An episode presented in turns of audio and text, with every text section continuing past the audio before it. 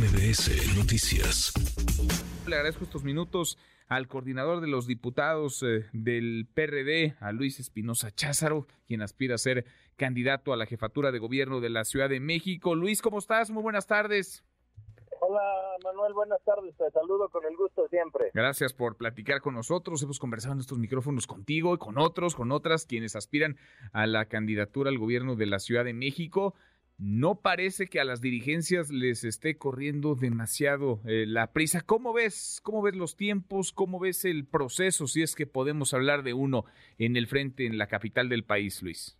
Pues eh, coincido contigo, ya urge que los partidos definan el método, mientras enfrente están ya caminando y recorriendo con recursos públicos, por cierto, esto que señalabas antes de yo entrara al aire, eh, pues nosotros no tenemos claro con qué método vamos a, medir quién será el candidato o la candidata de la oposición. Yo he venido haciendo un llamado, eh, ahora lo, lo hago ya de manera más urgente, pues a que determinen un método. Ya teníamos un método muy exitoso en la presidencia de la República, con el que salió Xochitl Gálvez, que le dio mucha efervescencia a la oposición. No veo eh, por qué no repetir el método en la ciudad y arrancar ya. Eh, con algunas modificaciones, adecuaciones, lo que sea, pero, pero necesitamos definir un método, porque la verdad es que, como decías tú, enfrente tendrán eh, candidato muy pronto o candidata, pues porque ahí hay un solo elector, se llama Andrés Manuel López Obrador, pero aquí que queremos escuchar a la ciudadanía, pues lleva un poco más de tiempo y no podemos seguir dejando pasar el, el tiempo. Yo hago un llamado muy respetuoso, pero ya también muy firme a la dirigencia, comenzando por la de mi partido, pero también la del PAN y el PRI, a que sin dilación nos determinen el método.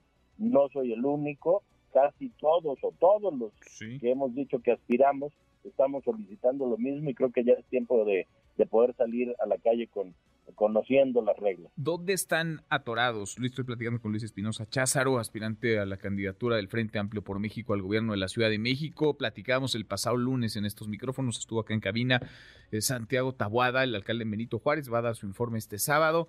Él nos decía, pues estoy esperando eh, los, los tiempos, estoy esperando a que se pongan de acuerdo las eh, dirigencias.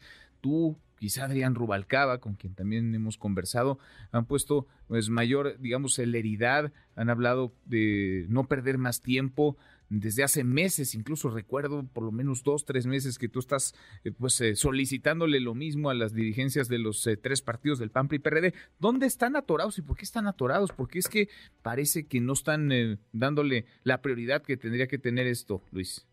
Pues la verdad, desconozco en dónde estén atorados. Yo he estado en comunicación con la presidenta del PRD, con quien tengo excelente relación. Eh, como dices tú, es eh, obvio y evidente, digamos, quién se perfila por parte del PRD, eh, por parte del PRI, por parte del PAN, ¿no? Aunque hay, hay algunos aspirantes o algunas otras aspirantes, pues creo que los partidos tienen claro quién encabezará sus esfuerzos.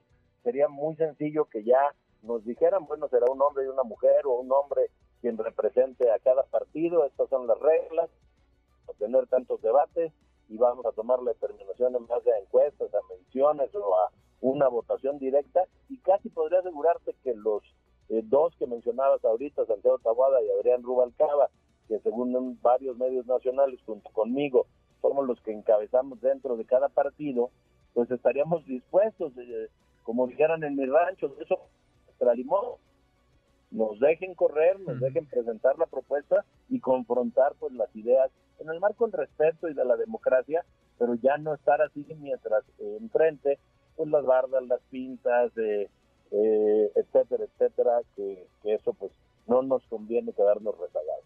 Pues sí, pues sí. a mí me sigue llamando mucho la atención que no haya prioridad, que no se le dé velocidad a, esto cuando están las voces de todos ustedes eh, pidiendo que haya definición, por lo menos eh, conocer de un método. ¿Qué decías? Hay que retomar, digamos, aspectos que resultaron exitosos eh, de lo nacional, esa competencia que derivó en el triunfo de Xochitl Galvez.